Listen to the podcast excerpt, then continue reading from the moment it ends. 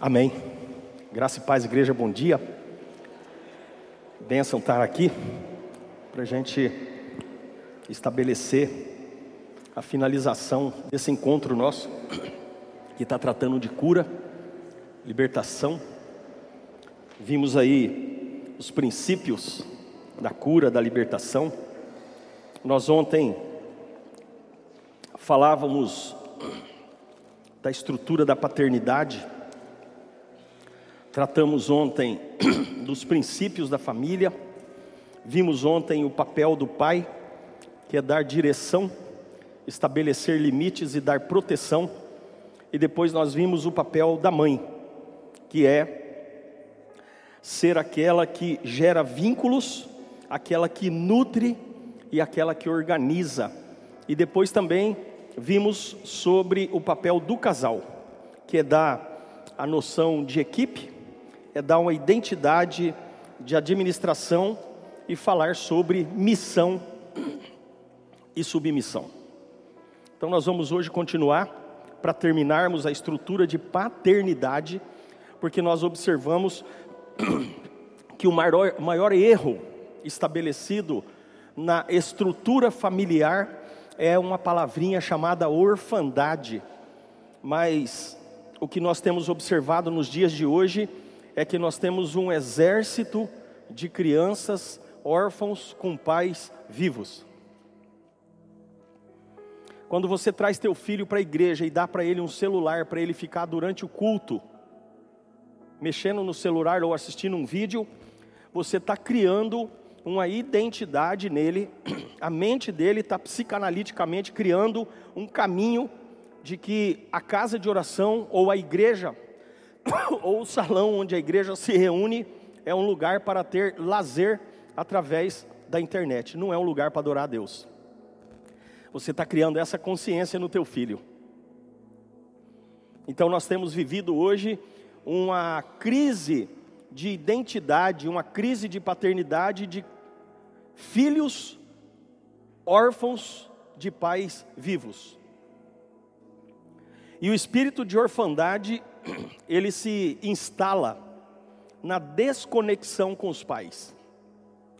E Samitiba, um japonês psicólogo, psiquiatra, talvez ele é falecido há uns cinco ou seis anos, talvez a maior autoridade do mundo sobre relacionamento de pai e filhos.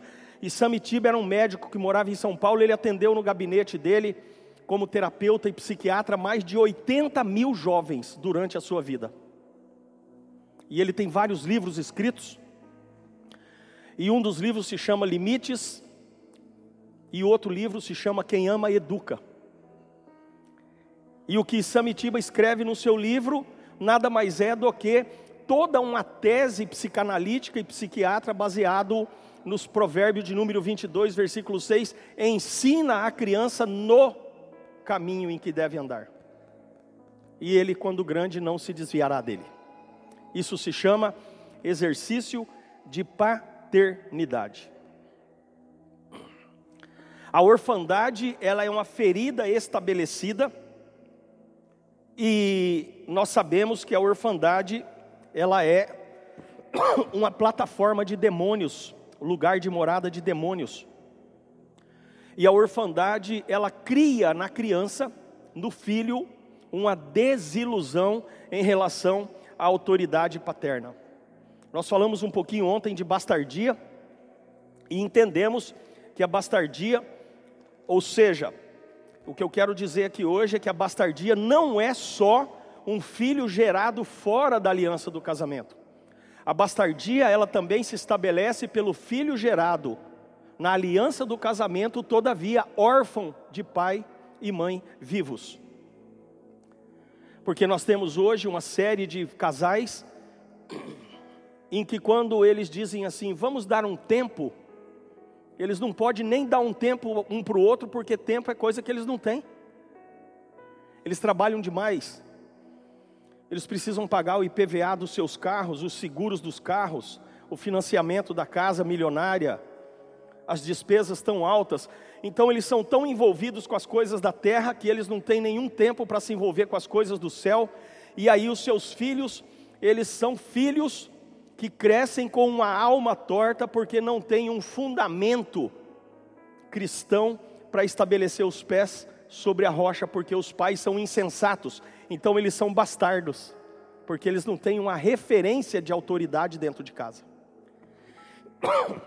E a bastardia, nós sabemos que, eu quero ler aqui alguns sintomas e a igreja vai entender perfeitamente o que eu estou falando, porque é o que nós vemos hoje, nos dias de hoje. Sintomas consequentes da bastardia aversão à correção e à disciplina dos pais e do próprio Deus, falta de estabilidade emocional, saliência sexual precoce e pervertida, tendência à homossexualidade, abuso ou molestamento sexual, autorrejeição, insegurança e carência afetiva, rebeldia, irritabilidade, e dificuldade de convivência familiar em grupos, na igreja, na escola. A bastardia ela tem um fundamento bíblico. E eu vou ler aqui uma passagem bíblica que estabelece como que a bastardia se instala e por que que as consequências são essas que nós lemos aqui. E hoje nós vemos nas escolas públicas e particulares principalmente o estabelecimento de um nível de rebeldia profundo, crianças que não se submetem à autoridade de ninguém.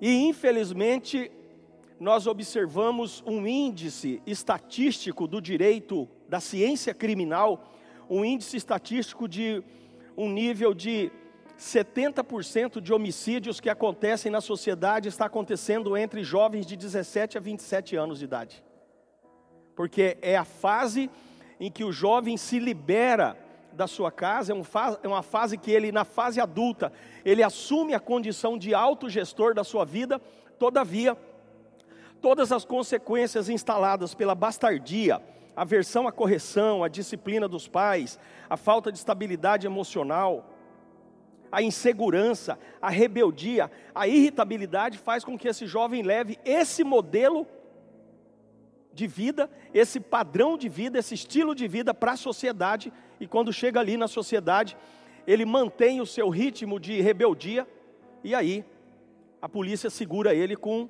um projétil de arma de fogo. Estou mentindo ou estou falando a verdade?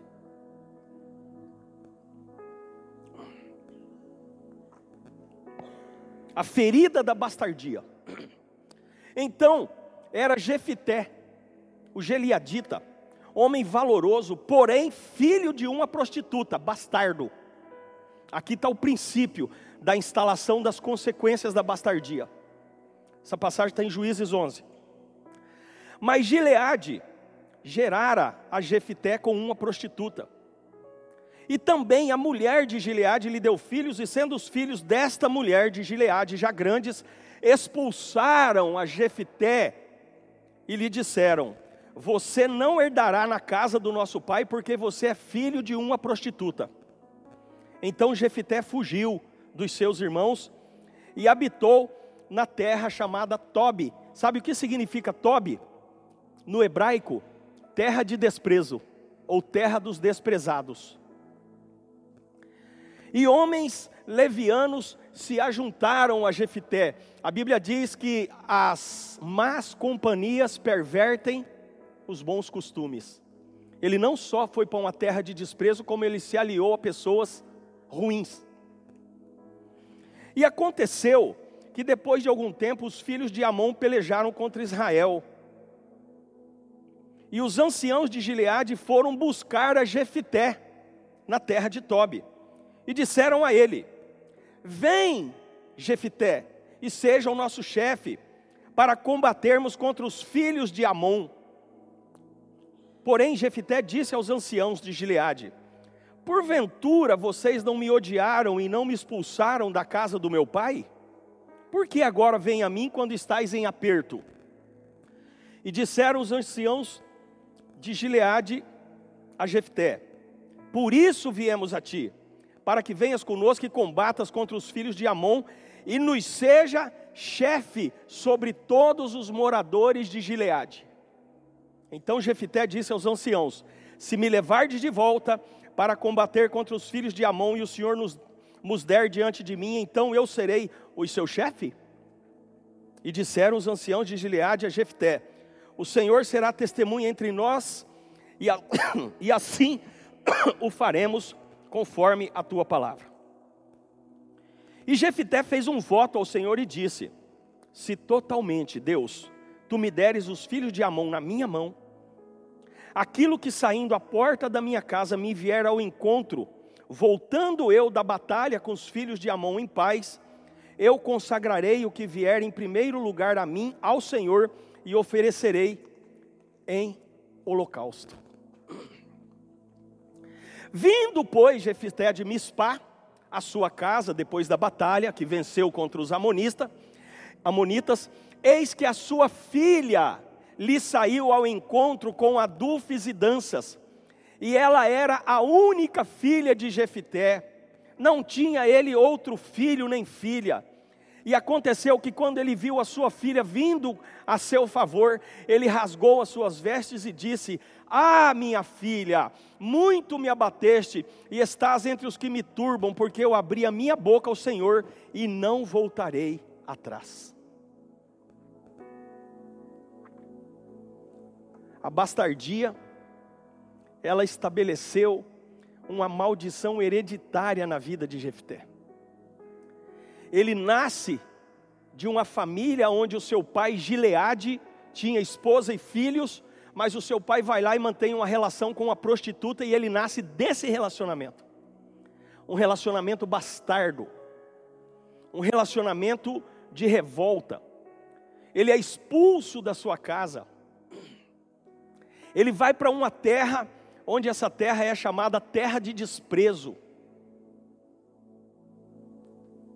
E ele é procurado pelos gileaditas para combater contra os amonitas, inimigos de Israel, e ele vai, ele combate, ele vence, mas o orgulho dele faz ele fazer um voto a Deus.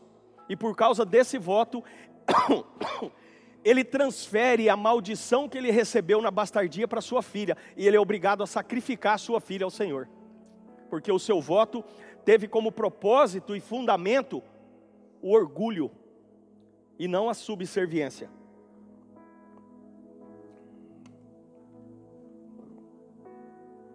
A orfandade pela morte física dos pais a orfandade pela ausência de pai e mãe. O que, que nós mais vemos hoje nas escolas? O que, que nós mais vemos hoje como terapeutas? O que, que nós mais vemos hoje como pastores do gabinete pastoral? Filhos órfãos de pais vivos, porque os pais não têm tempo de qualidade com seus filhos, como Isamitiba nos ensinou. Porque você não precisa ter tempo com teu filho, você tem que ter tempo de qualidade com ele há uma subversão imensa dos princípios bíblicos pela igreja, que diz que em primeiro lugar, Mateus 6,33, nós devemos buscar o reino de Deus e a sua justiça. Em primeiro lugar na vida de qualquer discípulo de Jesus é Deus, Ele está acima de tudo. Jesus disse: se você amar o teu pai, o teu irmão, os teus amigos, o teu filho, mais do que eu, você não é digno de mim. Em primeiro lugar na nossa vida, Deus. Em segundo lugar na nossa vida, Timóteo. Aqueles que não cuidam dos seus, especialmente da sua família, é pior que o incrédulo e negou a fé. Ora, depois de Deus na tua vida, a tua esposa é o mais importante, e depois da esposa, o filho, a filha. É princípio. A Bíblia diz que o incrédulo é aquele que é condenado à morte interna, eterna. E o que será que é ser pior que o incrédulo, como Timóteo diz, capítulo 5? Aqueles que não cuidam dos seus e especialmente dos da sua família, pior que o incrédulo lhe negou a fé. Nós temos visto, nós temos visto, infelizmente, eu tenho lá na comunidade terapêutica Brinholi, hoje umas, muitos filhos de pastores internados se recuperando da droga. A pergunta que eu faço: esse pai estava cuidando de que igreja? Deixa eu te dizer, você não pode cuidar da igreja Maná sem antes cuidar da tua casa. Você não pode querer o equilíbrio do corpo se a célula da tua casa está doente. E nós temos visto, infelizmente, o Brignoli estava falando ontem disso aqui, pastores ativistas. Ah, na conversa que nós estávamos no gabinete, pastores ativistas, eles fazem, fazem, fazem, veio a pandemia, e eles não puderam mais fazer, e eles aí começaram a se divorciar, começaram a suicidar, porque eles estavam acostumados a fazer para Deus. Deus não quer que você faça para Ele, Deus quer você. Deus não quer as suas mãos, Ele quer a sua presença. Então, quando há essa desconexão entre pai e filho, ainda que pais vivos, que não se importam com os filhos, que não cuidam das notas dos filhos. Eu fiz recentemente a visita na casa de um pastor, o filho tem 14 anos. Nós chegamos lá, o filho dele disse para mim: Eu sou não binário. Não binário. Porque hoje, deixa eu dizer para você, não existe mais masculino, feminino e homossexual. Hoje existe mais de 54 gêneros diferentes. Não é só o gênero masculino, feminino. Tem mais de 54. E o filho desse pastor disse: Eu sou não binário e eu sou satanista, eu amo a Lúcifer e eu sirvo a ele. E eu amo ele, eu tenho amizade com Exu Caveira, Maria Padilha é minha amiga, e eu converso com ele a hora que eu quiser, eu converso com ela, e ele começou a falar. E esse pastor é um pastor muito ativo, muito ativo. Ele tem um ministério muito grande. Ele é uma referência no Brasil, não só no, no, no estado de Mato Grosso não só em Campo Grande. Ele é uma referência no Brasil mas a família dele é destruída. Será que ele nunca leu Timóteo? Você precisa entender princípio de bastardia e entender que a bastardia é um ambiente de morada de demônios. E quando você não cuida do seu filho, os demônios cuidam do seu filho, porque não há espaço vazio no mundo espiritual. Jesus disse: quem não é comigo é contra mim, quem comigo não ajunta, espalha. Quando o Espírito Santo não ocupa a tua alma, os demônios ocupam a tua alma. Quando o Espírito Santo não ocupa a alma dos teus filhos, os demônios tomam governo e dão mentoria para eles. Bastardia não é só aquele nascido fora da aliança do casamento. Bastardia é aquele filho que nasce no ambiente de casamento, mas ele é um ostracismo dentro de casa. O pai nunca procurou saber das notas, a mãe não conversa sobre os relacionamentos, não pergunta do namoro, não quer saber e vai vivendo a vida. E o pai vai trabalhando muito porque ele quer crescer, ele quer ter casa, ele quer comprar uma chácara, ele quer uma canoa com barco, com, com, com motor e ele quer pescar no rio Paraguai. E o filho vai sendo um ostracismo. O filho é aquele que mora lá em Tobi. O filho está morando igual aquele menino filho de Jonatas, em Lodebar, terra de esquecimento. Ele mora dentro de uma casa, mas ele não é visto. E aí nós vemos as consequências: violência física, moral, abuso sexual, inversão de papéis, tentativa de aborto. Quais os sintomas? Presta atenção aqui, você vai, você vai observar que é uma realidade. Quais os sintomas do, do órfão? Bloqueio espiritual, não quer comunhão com a igreja, não tem intimidade com Deus, não consegue enxergar Deus como pai porque não teve a referência de um pai na terra. Então o modelo paterno é falido, ele não consegue ouvir Jesus quando Jesus diz que Deus é o nosso pai. Dificuldade em conhecer e relacionar-se com o Espírito Santo, rebelião, desobediência, não identificação da voz de Deus, sentimento de solidão, busca exagerada por independência e autoafirmação e o estrelismo. Ele é aquele que sempre quer aparecer. Ele tem uma necessidade de se autoafirmar no grupo. É por isso que quando há uma mentoria de espíritos malignos no bastardo de pais vivos, ele normalmente tem uma tendência forte de ir para a droga, porque ele quer ser aceito pelo grupo.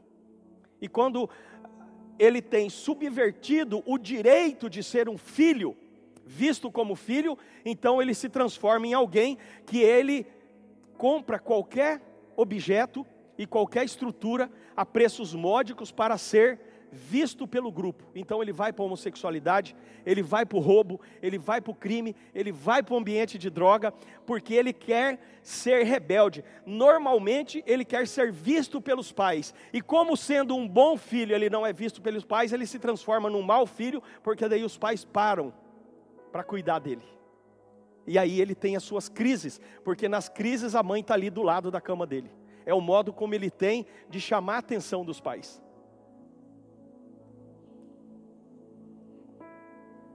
Há uma geração que amaldiçoa seu pai e não bendiz a sua mãe. Há uma geração que é pura aos seus olhos próprios, mas nunca foi lavada da sua imundícia. O Brignoli está falando aqui disso agora há pouco. O Espírito Santo falou com ele aí. Limpa aí a igreja, porque a igreja nasceu para tirar o lixo. Há uma geração cujos olhos são altivos e as suas pálpebras são sempre levantadas. Há uma geração cujos dentes são espadas e queixadas são facas, para consumirem da terra os aflitos e aos necessitados dentre os homens. Feridas emocionais são moradas de demônios. E infelizmente, nós temos visto feridas emocionais serem causadas nos filhos pelos próprios pais quando o pai não assume o papel de líder e de orientador, quando a mãe não assume o papel que é aquela que faz a contemplação da unidade da família. O Brignoli estava falando disso hoje aqui. Deus opera bênçãos na coletividade. Por isso que Jesus, quando diz sobre o pão, ele não fala o meu pão, ele fala o pão nosso de cada dia nos dai hoje. Por isso que o Salmo 133 diz que é bom e agradável que os irmãos vivam em união, em coletividade, porque ali o Senhor ordena bênção e vida para sempre. E aí nós temos um modelo de igreja coletiva em comunhão, mas temos um modelo de família coletiva e em desunião. A vida vai passando.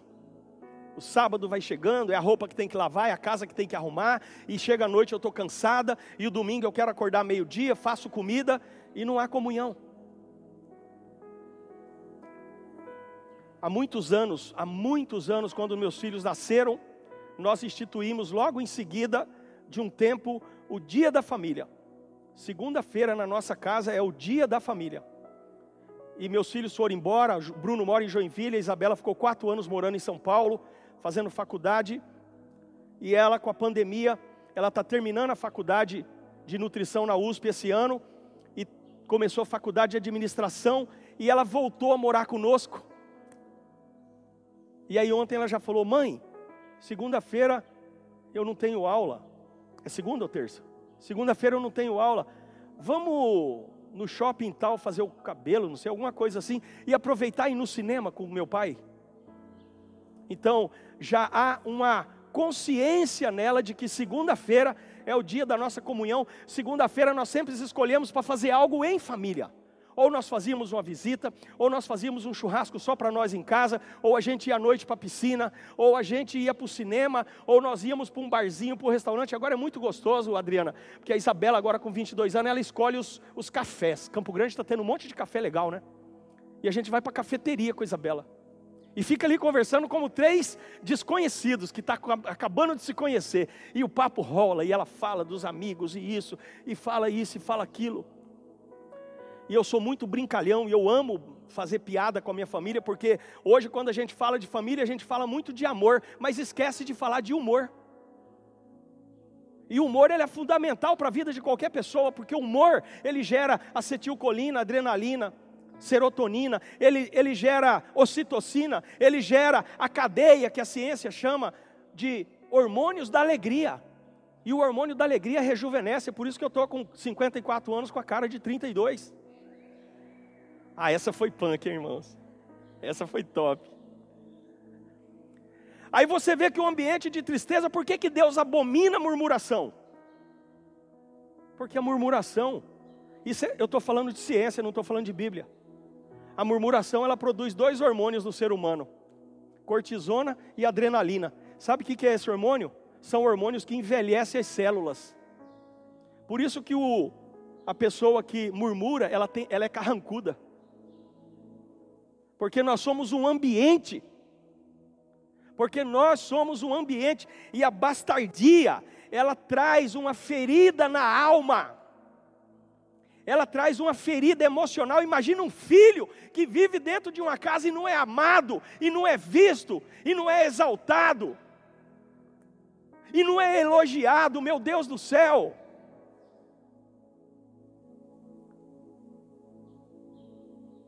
Aquele livro que fala das cinco linguagens do amor, tem uma das linguagens do amor ali que é a palavra de afirmação, elogio, pô.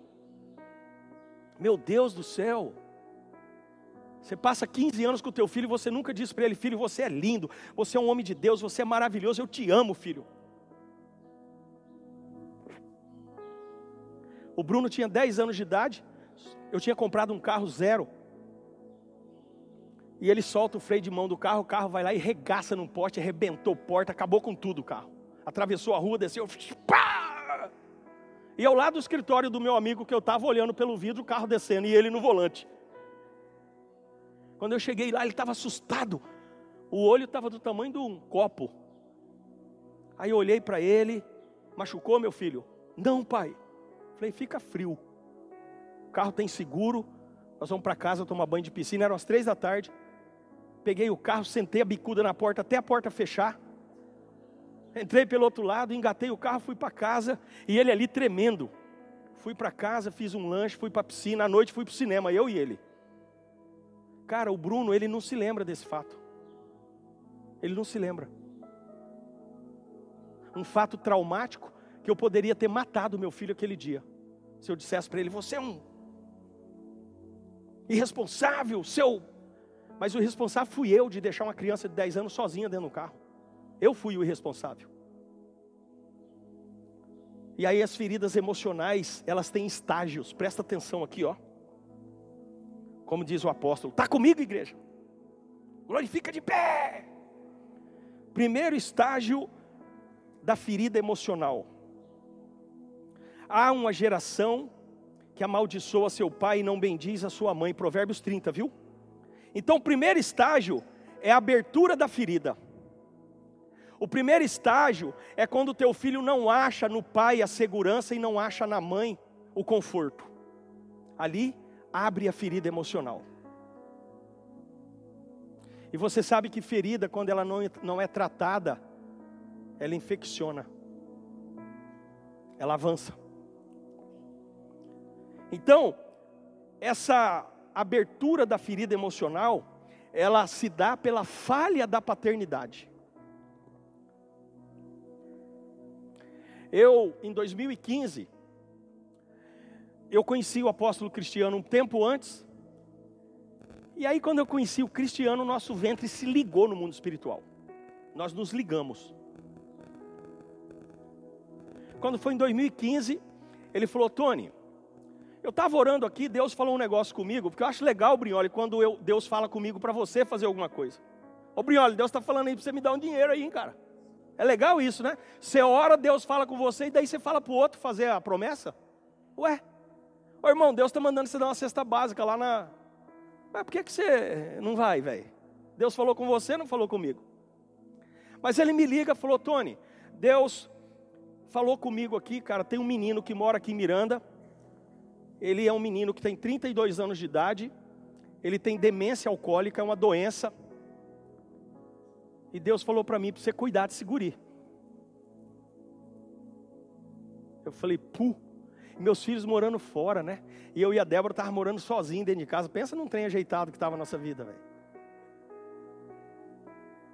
Só eu e ela dentro de casa. Uh, coisa boa, meu Deus do céu. Aí eu fui orar ao Senhor. Falei, Senhor, o Cristiano é um homem de Deus e eu, eu quero que o Senhor fale comigo. E o Senhor falou comigo. E na semana antes de eu, disso acontecer, o pastor Juliano, hoje falecido, presidente da igreja Comunidade Cristã em Miranda, ele esteve com o Julinho e falou: Julinho, qual que é o maior sonho da tua vida? Ele falou: o maior sonho da minha vida é ter uma família, porque meus pais são mortos, meus irmãos, só tem dois irmãos, eu não convivo com eles. O meu maior sonho é ter uma família. E passo uma semana, eu vou a Miranda com a Isabela, minha filha. A Débora tinha viajado para São Paulo com o Bruno. para Joinville, não sei onde. E eu fui em Miranda com a minha filha e peguei o Julinho, 18 anos morando na rua, 32 anos de idade, demência alcoólica, lesão no esôfago, ele bebia álcool, etanol, álcool depois de gasolina. Até hoje a gente brincou, hoje eu estava com ele brincando, Julinho, você bebia etanol, né? Álcool de poço de gasolina, bebia, pastor. Mas qual poço que você bebia? Ele falava, no Ipiranga. Ele fala, no Ipiranga. Peguei o Julinho e trouxe o Julinho para morar dentro da minha casa. O Julinho não sabia comer, ele não sabia usar garfo, colher, faca, não sabia tomar banho, tinha que tomar banho com o Julinho. Ele não sabia usar vaso sanitário, ele não sabia nada, nada, nada. Eu tive que ficar 90 dias ensinando o Julinho. Ele dormia, irmãos, numa cama de solteiro, atravessado, Adriana, porque ele ficou 18 anos dormindo na rua encolhido e ele não conseguia espichar na cama. Eu botava ele na cama, cobria ele, botava o travesseiro, dorme assim, Julinho, espicha essa perna, Julinho. Quando eu chegava meia-noite, uma hora da manhã, e ela ver o Julinho, ele estava atravessado na cama, encolhidinho, em cima da coberta. Aí eu tinha que acordar ele, Julinho, acorda aí, põe o um travesseiro, dorme. Ele ficou um ano e oito meses morando dentro da minha casa. O Julinho foi o maior exercício de fruto de justiça que aconteceu na minha vida.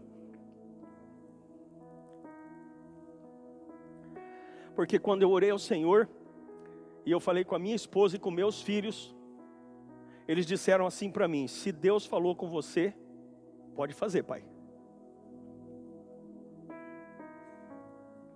E quando eu orei ao Senhor para que isso acontecesse, Deus falou assim para mim: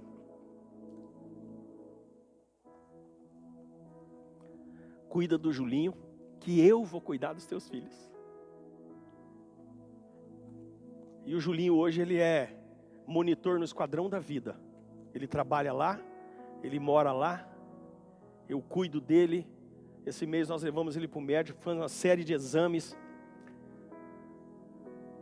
Tem um dentista aí que os implantes dentários dele custava um valor, esse dentista decidiu parcelar e fazer pela metade do valor fez implante dentário no Julinho. Ele era todo desdentado, todo arrebentado. Ele recebeu um tratamento de primeira linha no consultório odontológico. Esse mês nós levamos ele no médico, fizemos um check-up de tudo. Eu cuido do Julinho como a menina dos olhos de Deus. Porque eu quero apagar os traços de orfandade que ele tinha. E se eu tenho autoridade para estar aqui em cima é porque Deus me deu autoridade e eu quero cumprir tudo que o Espírito me mandar. E eu quero que você compreenda que o maior investimento que você pode fazer na terra para ser próspero é na tua família, não tem outro lugar. Depois que você vem aqui, nos dízimos, nas ofertas, nas primícias para o seu pastor, na ajuda aos pobres, órfãos, viúvas e necessitados, e na esmola que você dá, que são os cinco pilares da serventia do dinheiro, depois disso, a tua família é o lugar que é o maior ambiente de prosperidade onde você investe. E nós temos aqui, falando aqui de feridas na alma. Então, o primeiro estágio é a abertura da ferida, o segundo é chamado processo de espiritualização da ferida. Esse é o processo quando a família tenta disfarçar a ferida na alma, dizendo que são demônios que estão atacando. É o caso desse pastor que eu fui visitar o filho dele. O filho dele continua com problema. O filho dele continua não binário. O filho dele continua dizendo que serve a Satanás. Por quê? Porque ele espiritualizou a ferida. São demônios me atacando porque eu tenho muito trabalho espiritual. Não, não são demônios é a tua falta de responsabilidade, é a tua falta de vergonha na cara de ser um pai. E você nunca foi pai e entregou o teu filho para o diabo, e agora você está no segundo estágio de feridas da alma, que é espiritualizando aquilo que não é espiritual. Porque Deus não vai mandar o Espírito Santo e nem anjo acompanhar teu filho. Deus mandou você acompanhar. Ele mandou você gerar esse filho. Ele te deu esse filho para você como herança. Ele mandou você andar no caminho com esse filho. Não é o caminho, é no caminho. E quando o Provérbios diz: educa o teu filho no caminho, você, para educar no caminho, você também tem que estar no caminho. Não é dizer para o teu filho, é lá que é Jesus, não. É dizer, é aqui, filho, que nós vamos andar com Jesus. Eu vou ser o teu modelo. Aí nós passamos para o terceiro estágio. É o processo de compensação da ferida. Meu Deus, como nós vemos isso? Eu dou presentes porque eu não sou presente. Ai, filho, eu vou te dar uma viagem. Ai, filho, você quer trocar de carro? Ai, filho, eu vou te dar um relógio. O terceiro estágio é quando a culpa recai sobre a tua alma, mas você tenta compensar a perda com dinheiro. Eu vou te dizer, dinheiro não compensa a ausência. Meu Deus do céu. Eu estava mapeando agora um menino lá no Esquadrão da Vida. Eu falei, acho que é aqui. Ele chegou lá homossexual, com roupa de mulher, cabelo de mulher, pintura de mulher. Era uma mulher. Você olhava de longe, uma mulher. E eu comecei a tratar desse menino, mapear ele. Mas o primeiro ato que eu fiz, Celso, na vida dele foi dar um abraço e um beijo nele. Quando eu abracei ele, quando eu dei um beijo no rosto dele, e quando eu falei no ouvido dele, que ele era alguém que tinha muito valor e que Deus tinha um propósito na minha vida e com a vida dele, ali Deus começou a cura de uma orfandade. E ele hoje está congregando na Justiça e Paz do Aerorancho, firme em Jesus, abandonou a homossexualidade, está lendo Bíblia e está falando para mim, pastor, eu sempre usei a droga para ter prazer. Sabe o que, que eu quero agora? Eu estou pedindo para o Espírito Santo me dar prazer. Eu quero ter uma intensidade de prazer com Ele. Eu fiz amizade com o Espírito Santo. Então nós entendemos que a orfandade ela tem cura. E o último estágio da ferida emocional, como diz ali no é, Provérbios 16, 18: a soberba precede a queda e a altivez de espírito a destruição. O último estágio é a maledicência e rejeição. Eles procedem loucamente, exaltando-se e planejam mal.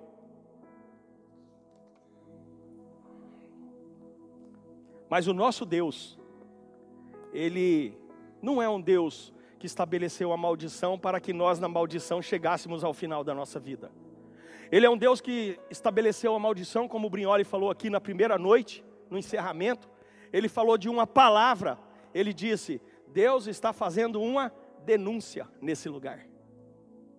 E toda denúncia é a lembrança trazida de uma memória de erros, em que o Senhor quer, na verdade, fazer restauração. Por isso que ele diz: Eu sou Deus que transforma maldição em bênção. E a bastardia, ela é curável. Puxa vida, fiz um curso, descobri, falei ontem, o curso Mães e Filhos, e descobri no curso Mães e Filhos, o meu relacionamento com a minha mãe sempre foi ótimo, maravilhoso. Minha mãe sempre foi uma mulher que me atendeu em tudo, sempre me deu dinheiro, sempre me honrou, sempre ela é minha, ela é minha ovelha, é minha intercessora. A minha mãe tem um, tem um carinho por mim, ela tem um orgulho de mim, ela tem um amor por mim. Ela me honra, me respeita. Mas eu descobri no curso Mães e Filhos que eu tive uma mãe ausente e eu não sabia. Porque dos 6 aos 12 anos fui morar com os meus avós na cidade, porque meus pais moravam na fazenda ali no Médio Pantanal. E eu fiquei dos 6 aos 12 anos uma fase crítica da vida de uma criança, de um adolescente da pré-adolescência, e eu fiquei sem mãe, e aquilo ali causou de mim, em mim um distúrbio profundo, que depois na minha juventude eu tive muita dificuldade no relacionamento com a figura feminina. Aí eu tinha namorada para todo lado, eu era descompensado. E eu fui descobrir agora, três anos atrás, o porquê disso. E aí Deus foi lá e providenciou a cura. E aí, eu estive em Bonito, nós temos igreja lá, fui pregar na igreja e decidi fazer uma visita na fazenda onde eu nasci e fui criado. Meus pais venderam a fazenda lá, compraram aqui em Campo Grande, hoje eles têm fazenda aqui. Mas eu decidi fazer uma visita, Brioli, na fazenda onde eu passei a minha infância e juventude até os 17 anos e fui com a Débora lá. E fui, e eu cheguei no portão da fazenda, abri, e ali Deus começou a trazer a minha memória, a minha vida naquele lugar.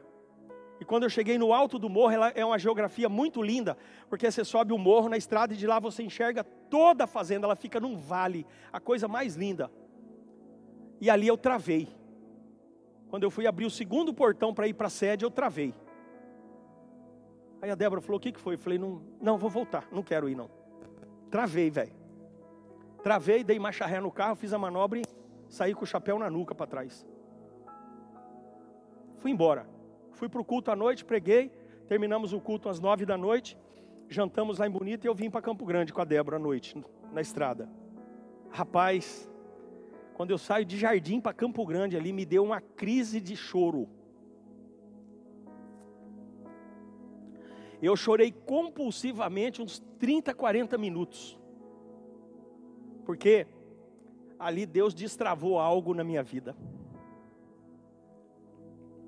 Aquele ambiente, aquelas memórias da infância, aquelas memórias da juventude, Deus foi trazendo aquilo para um lugar e destravou em mim algo. Então, as feridas da orfandade, Deus diz assim, ó.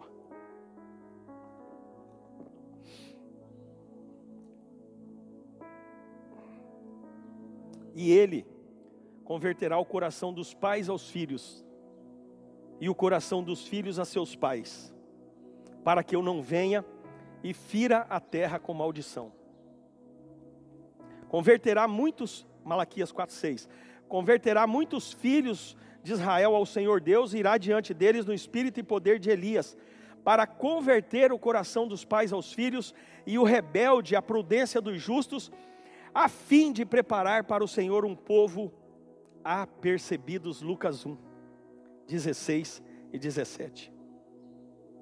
Então, nesse tempo, a igreja Maná, quando o Espírito Santo fala com o Brignoli sobre uma estrutura de um seminário de cura e libertação, ele quer justamente trazer para a igreja um verdadeiro pilar de avivamento, que é a obediência à palavra de Deus e a manifestação dos dons, que é a igreja manifestar os dons para tirar o lixo do mundo e levar luz onde há trevas. Mas para que isso aconteça, eu preciso primeiro me consertar com você como igreja. Eu não posso sair daquele ambiente. O próprio termo igreja significa corpo para fora. Eu não posso ter o meu corpo para fora se eu não estou consertado com você. Então, nós, irmãos, primeiro, meu irmão, eu vou me consertar com você. Eu vou converter o meu coração ao teu coração, e você vai converter o teu coração ao meu coração. E depois disso, aí sim, nós vamos vendo Deus sarar a terra. O pilar do avivamento consiste na reconciliação e na restauração da célula máter, da célula familiar, através do poder da cruz. E a visitação de Deus habitará na nossa terra, e o soprar de Deus trará o vento do espírito do avivamento que perdura de eternidade.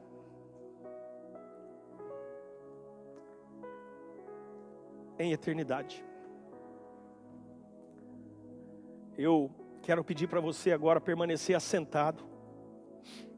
E permanecermos assentado vai trazer nesse lugar um ato profético de Atos 2. A Bíblia diz que havia ali aproximadamente 120 pessoas quando Pedro orava. E eis que ouviu-se o som de um vento impetuoso e apareceram como que línguas de fogo partidas ao meio. E eles começaram a falar em outras línguas. E havia ali judeus de todas as nações da terra, e cada um ouvia falar na sua própria língua. Então, nós vamos agora entrar no último estágio do nosso encontro desse seminário de cura e libertação. Nós vamos agora manifestar sobre a nossa vida o poder de Deus através daquilo que você falar.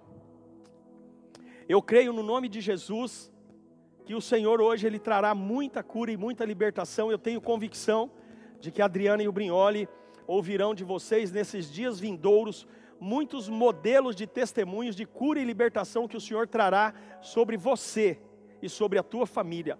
Porque você hoje será curado e liberto de estruturas, mas você será um modelo para a sua família. Você vai levar isso no ambiente que você se encontrar, porque assim como Deus profetizou para Josué, que onde ele pisasse os seus pés, Deus lhe daria a terra por possessão, você hoje, quando chegar na tua casa, a tua casa será chamada de Betel morada de Deus.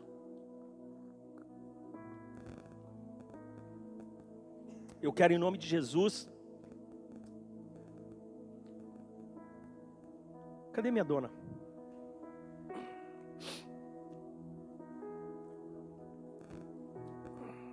Eu vou pedir para você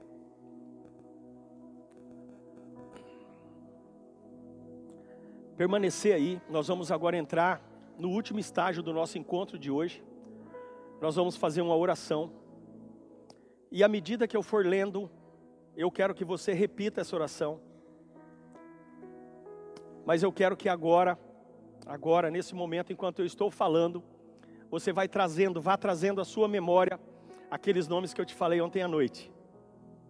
Que você vai ter que se desligar das alianças físicas e emocionais você vai se desligar de todos eles, você vai trazendo na tua mente esses nomes, porque Samuel capítulo 16, a Bíblia diz assim: Samuel, vistes bens, bem, porque eu não vejo como homem vê, eu não vejo o exterior, eu vejo o coração.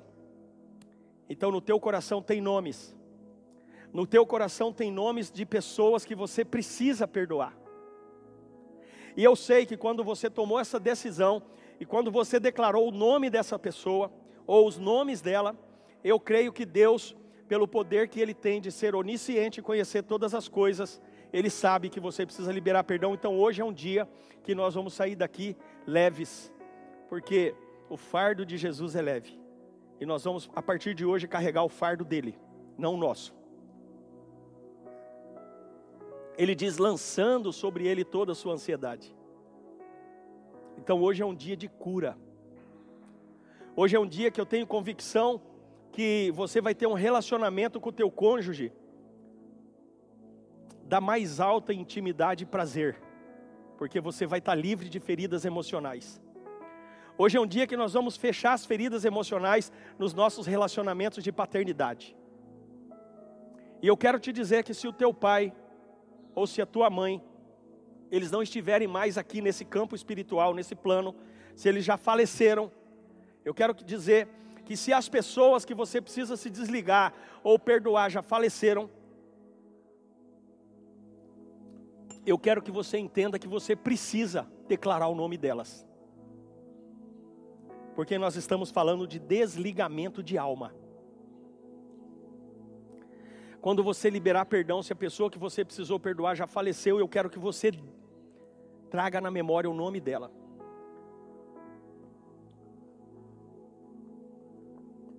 Porque os reis de Israel que não serviam a Deus e que se rebelavam contra Deus, eles não eram enterrados no lugar de honra. Mas os reis que serviram ao Senhor, eles tinham um funeral de honra enterrados no lugar que era para o rei ser enterrado. Então hoje nós estamos aqui para fazer uma oração e para declarar um ato profético. Brinho, olha, eu vou pedir para você fazer isso. Eu quero que você espirre esse óleo. Esse óleo da unção, ele foi consagrado 40 dias. E depois nós levamos ele para o monte lá no Rio Grande do Sul e nós consagramos num altar que nós fizemos lá. E foi muito violenta a manifestação da unção de Deus. Eu nunca tinha presenciado a unção de Deus de forma física e eu presenciei lá. A gente tocou na unção ela estava tão violenta naquele lugar que nós conseguimos apalpá-la. Então você vai espirrar esse óleo na mão dessas pessoas E você vai fazer assim, ó. Espirra aqui na minha. Presta atenção aí, mano. Espirra uma vez aqui. Você vai fazer assim. E você vai falar, Deus, essa é a unção que eu recebo hoje antes de eu declarar uma palavra. Amém? Põe na mão dessa turma aí, Brinhole, e nós vamos nos preparar agora para orar. Então daqui a pouco eu vou começar essa oração e eu vou pausadamente falar essa oração e você vai pausadamente ouvir essa oração e você vai declarar essa oração, porque aquele que confessa é curado. E hoje Deus está trazendo esse lugar aqui, ele foi preparado um mês para que a glória de Deus se manifestasse, a unção dele trouxesse anjos ministradores de cura e de libertação. Hoje nós seremos libertos. Nós não vamos viver mais no campo da culpa. Não. Não vamos mais viver. Eu sei que nós erramos, nós somos humanos. Nós somos homens e mulheres quando nós fomos para Jesus, Ele não nos tirou a nossa humanidade, Ele só mudou a nossa identidade de inimigos, passamos a ser filhos. Filhos não por mérito, mas filhos por herança. Então nós vamos orar ao Senhor e nós vamos declarar toda essa palavra.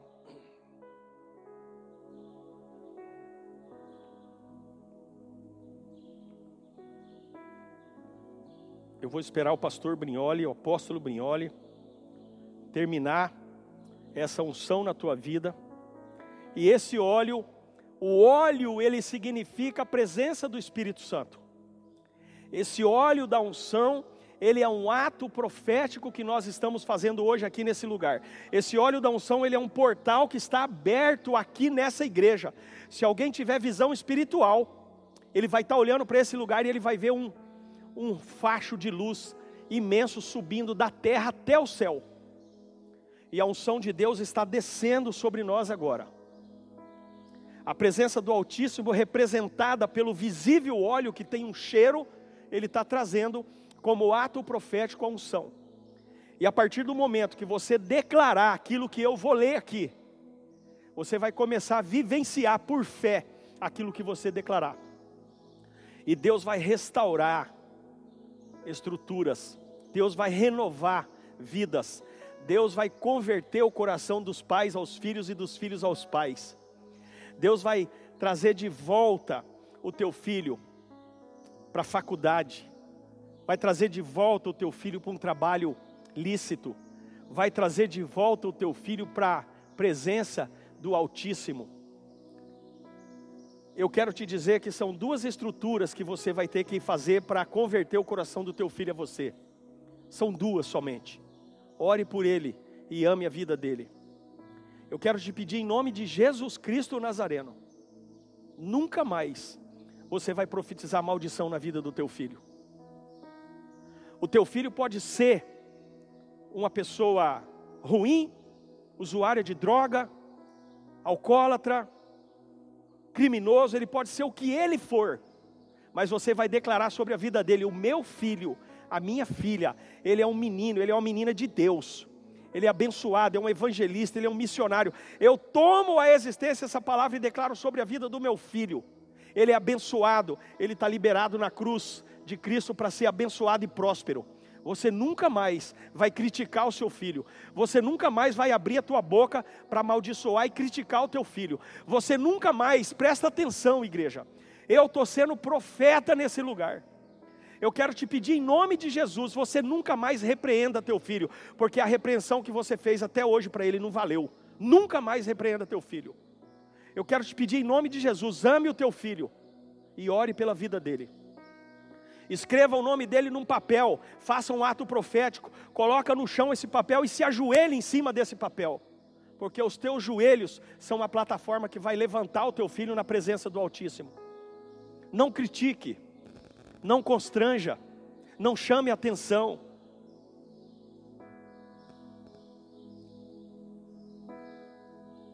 Ore pela vida dele e ame o teu filho. Eu quero declarar em nome de Jesus que esse dia de hoje é um dia que o Senhor está trazendo cura nesse lugar.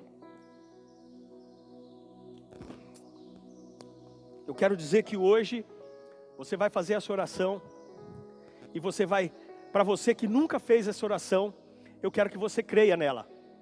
Mas para você que já fez, renove a tua aliança. Agora ora comigo, igreja. Pai celestial, eu declaro em nome de Jesus que a morte do teu filho na cruz me livrou de todo o pecado e trouxe em mim o Espírito Santo, e ele habita em mim, e o meu nome está escrito no livro da vida, e de maneira nenhuma será arriscado, porque eu declaro nesse dia que eu recebo o meu Senhor Jesus como Salvador. Espírito Santo, governa minha vida. E eu declaro que a minha filiação a Deus é permanente e eterna. Eu oro no nome de Jesus e declaro que nesse nome o Espírito Santo me revele agora tudo aquilo que está oculto no meu coração e na minha alma, que impede de conhecê-lo. Então eu declaro, em nome de Jesus, que eu quero que o Senhor me liberte de tudo aquilo que eu falarei neste lugar. Senhor Jesus, eu creio que o Senhor me salvou.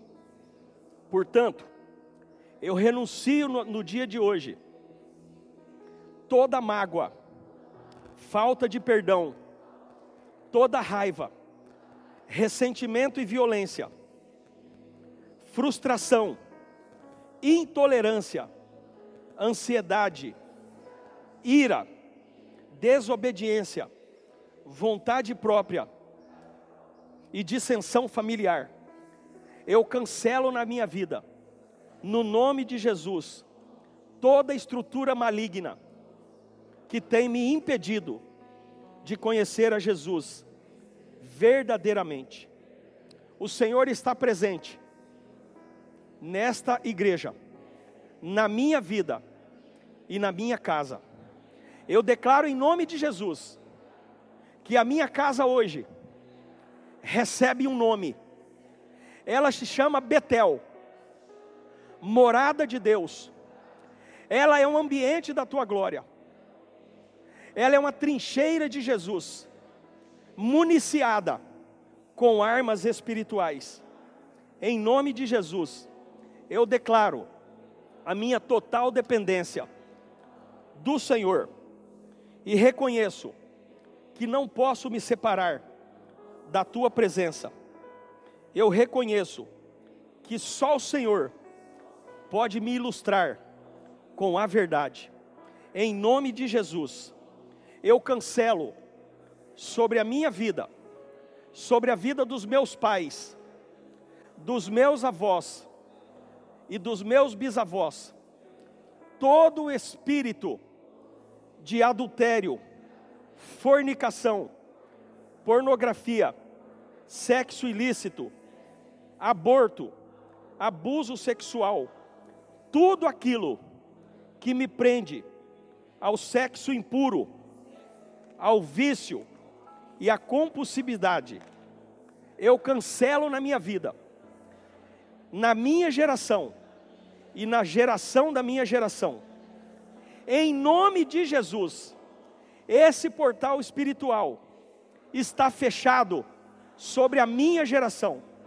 Em nome de Jesus, eu me arrependo e eu cancelo na minha vida todo espírito de orgulho, desânimo, preguiça, solidão, mentira, tormento, bebedice, drogas, egoísmo, engano, fraqueza, impaciência, todo espírito de rejeição, de orfandade, de tristeza, de insegurança e inveja, eu cancelo, no nome de Jesus, e esses espíritos nunca mais terão poder sobre a minha vida e sobre a minha geração. Em nome de Jesus, eu perdoo os meus pais e eu tenho a autoridade de Jesus sobre Satanás e sobre espíritos malignos para ser liberto totalmente como filho de Deus, assentado com Jesus Cristo nos lugares celestiais. E eu amarro toda manifestação demoníaca e todo espírito de medo, de condenação, de acusação, de blasfêmia e de engano que vieram sobre a minha geração. No nome de Jesus, eles estão cancelados.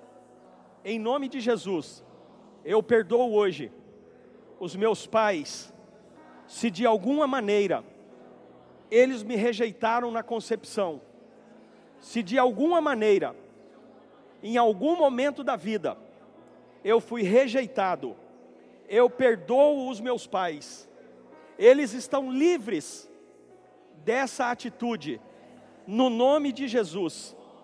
Eu declaro, em nome de Jesus, ainda que eles, por ignorância, na sua alma, tenham me rejeitado, eu quero declarar, em nome de Jesus, no dia de hoje, que a partir desse dia, eu nunca mais falarei mal dos meus pais e nem desonrarei a eles. Eu declaro em nome de Jesus que o Senhor, como Deus, se os escolheu para serem meus pais, eles são perfeitos, porque o Senhor é perfeito. Eu abençoo meu pai, eu abençoo a minha mãe, eu declaro honra sobre eles. Eu sou abençoado, porque eu honro meu pai e honro a minha mãe.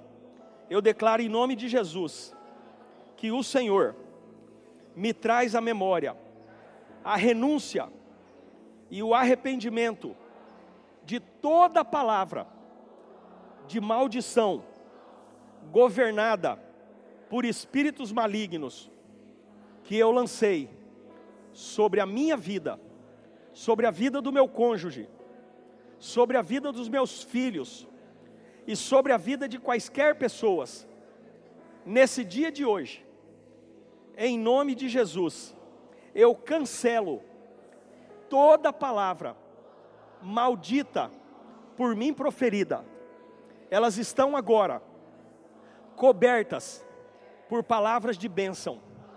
Eu declaro em nome de Jesus que toda palavra de maldição que eu falei tem nesse momento um portal fechado e eu desligo na terra e está desligado no céu, em nome de Jesus.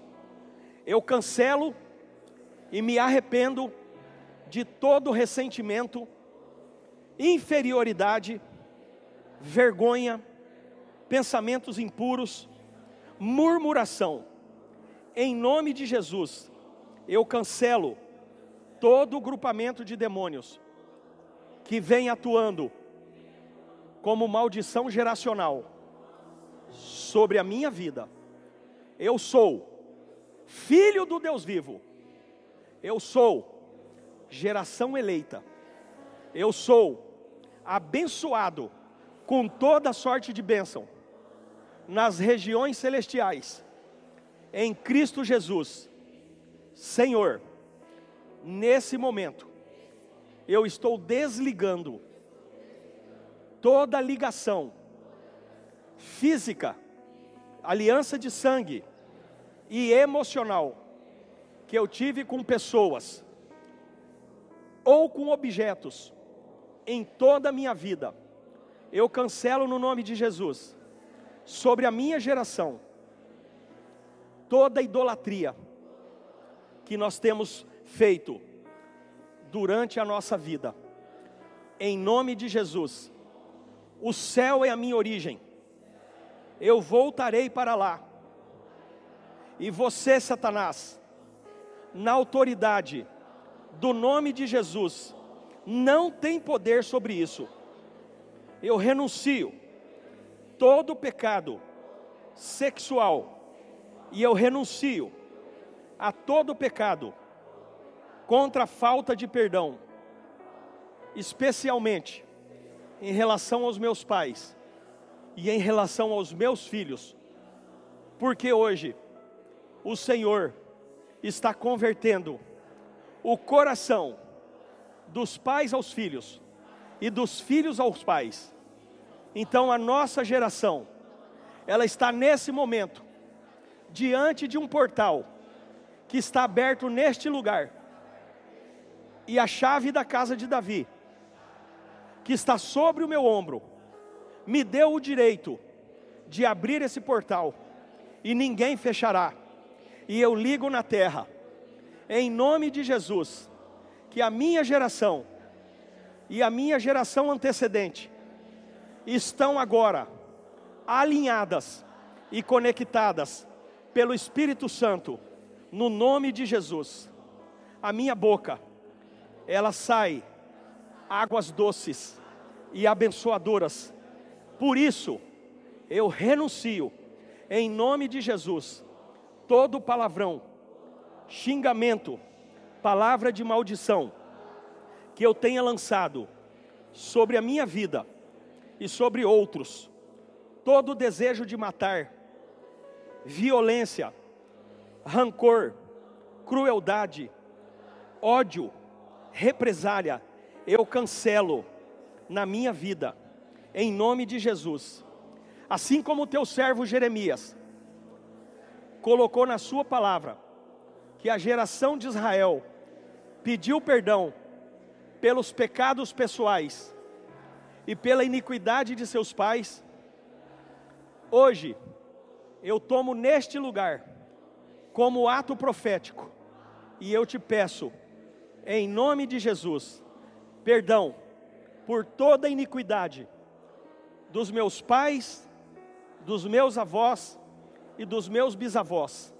Em nome de Jesus, eu me posiciono diante do Senhor e te peço que o Senhor os perdoe e que o Senhor me perdoe e que o Senhor feche nesse dia toda linha de maldição hereditária sobre a minha vida e sobre a vida dos meus filhos e da minha geração.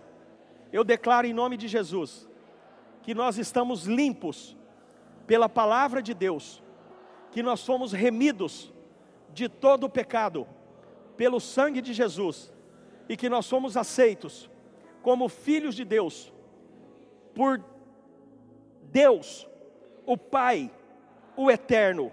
E em nome de Jesus, no dia de hoje, eu nunca mais me posicionarei como vítima. Eu renuncio no dia de hoje toda ferida emocional. Eu me declaro limpo de todo demônio, de toda influência, de todo espírito maligno. Em nome de Jesus, eu ligo na terra que nesse dia, 26 de junho de 2022, há um, uma divisão na minha vida, porque o Senhor me trouxe nesses dias a consciência dessa oração que eu estou fazendo. Ela é uma oração remidora, geracional. Ela é uma oração que traz para a minha vida um portal de bênção, no nome de Jesus. Por isso eu ligo hoje na terra e está ligado no céu toda prosperidade financeira, emocional, física, e espiritual sobre a minha vida, sobre a vida dos meus filhos, destravando toda a estrutura. Espírito Santo, meu amigo, meu ajudador, meu mestre, ensina-me a me conduzir no caminho que é Jesus.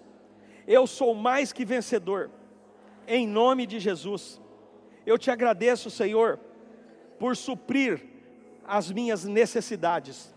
E tudo aquilo que me amarrava, me atormentava, me pervertia e me entristecia e fazia pecar, eu cancelo na minha vida e fecho esse portal, desligo na terra e está desligado no céu, em nome de Jesus. A tua palavra é promessa sobre a minha vida. Eu declaro que a partir de hoje, a minha confidente, o meu confidente, será a minha esposa, será o meu marido, o meu melhor amigo, a minha melhor amiga, é o meu cônjuge. O meu coração, a partir de hoje, será transparente para o meu cônjuge, porque ele é o objeto da aliança, do matrimônio que eu fiz com o Senhor. A partir de hoje, eu considero-me curado de todo vício, de todo mal, de todo pecado. Eu te peço perdão, Senhor, pelos abortos e pelos abusos sexuais que a minha família cometeu, por todo adultério, por toda mentira, por, toda, por todo governo do espírito de sensualidade que veio governando a minha família. Hoje está cancelado.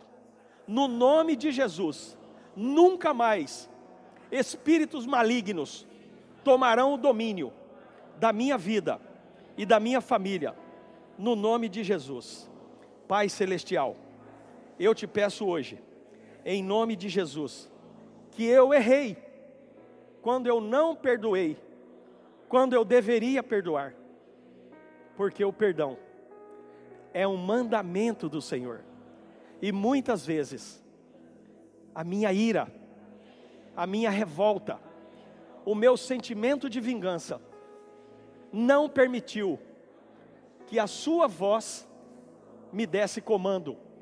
Mas hoje, Senhor, é um dia da Tua glória. Hoje é um dia que o almoço vai ser leve. Hoje é um dia que o sono será maravilhoso.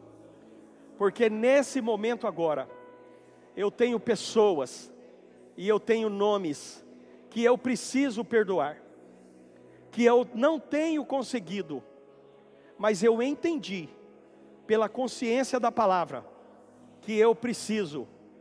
Então, Deus, diga ao Espírito Santo, o meu amigo, que habita em mim, que ele tome o governo do meu coração, da minha consciência, da minha vontade e do meu desejo. E eu declaro em nome de Jesus que eu libero perdão para todas as pessoas que me ofenderam. Eu reconheço a minha incapacidade de perdoar, mas com a ajuda do Espírito Santo, o meu coração se alegrará no perdão. E tudo isso que essas pessoas fizeram comigo, todas as mágoas, todos os traumas, todos os abusos, todas as injustiças que eu recebi delas, eu deposito debaixo do sangue de Jesus. Elas não me devem mais. Eu cancelo os pecados de todas elas contra a minha vida. Eu declaro, em nome de Jesus, que no dia de hoje elas estão libertas para receberem a Jesus. Eu entrego elas na cruz do Calvário e eu libero elas para serem prósperas, em nome de Jesus. O meu sono, ele será o nível do Salmo número 4. Eu deitarei e logo pegarei no sono, porque o Senhor é o que cuida de mim. Eu declaro em nome de Jesus que o nosso coração está em Deus, e eu cancelo nesse dia toda obra do inferno sobre o meu casamento, sobre a minha família, sobre os meus filhos. Eu declaro em nome de Jesus que tudo aquilo que me prendia no pecado e nas trevas, eu renuncio agora no nome de Jesus. Eu cancelo todo envolvimento que eu tive, voluntário ou involuntário, com o ocultismo, com os ensinamentos e práticas religiosas falsas. Eu declaro em nome de Jesus que esse ambiente nunca mais será o meu ambiente. Eu declaro em nome de Jesus que todo o engano que foi lançado sobre a minha geração e sobre a minha família, pela filosofia do mundo, está cancelado hoje, no nome de Jesus. Eu escolho nesse dia caminhar na luz e declaro que o Senhor me ama e me aceita como estou. E eu convido o Espírito Santo a me guiar a toda a verdade, no nome de Jesus eu declaro que as riquezas da sua bondade, a sua tolerância, a sua paciência e a tua misericórdia têm me levado ao arrependimento. Então, em nome de Jesus, o arrependimento para Deus gera vida eterna. E eu confesso que às vezes não tenho sido gentil e paciente para com pessoas. Então eu me arrependo e cancelo todo espírito de raiva e de amargura que tem tentado governar a minha vida. Eu renuncio no dia de hoje o direito de vingança e as minhas emoções danificadas hoje estão corrigidas pela obra sobrenatural do Espírito Santo e eu declaro-me livre de todo espírito de amargura eu renuncio toda mentira e declaro que o Senhor me ama e o Senhor é o meu Deus.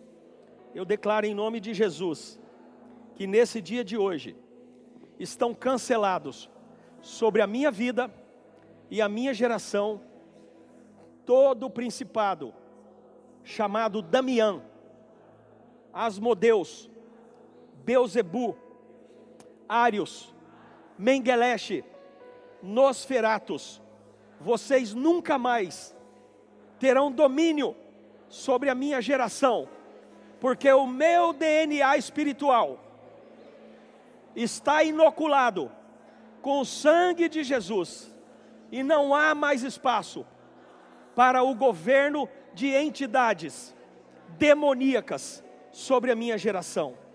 Eu desligo hoje, em nome de Jesus, todo cativeiro de escuridão e trevas, todo poço de lama e maldição, todo lugar de chacais, profundeza de águas, terras de esquecimento, perdição, cova de corrupção, amargura na paz, vazio no coração, tristeza e angústia, estão canceladas sobre a minha vida em nome de Jesus.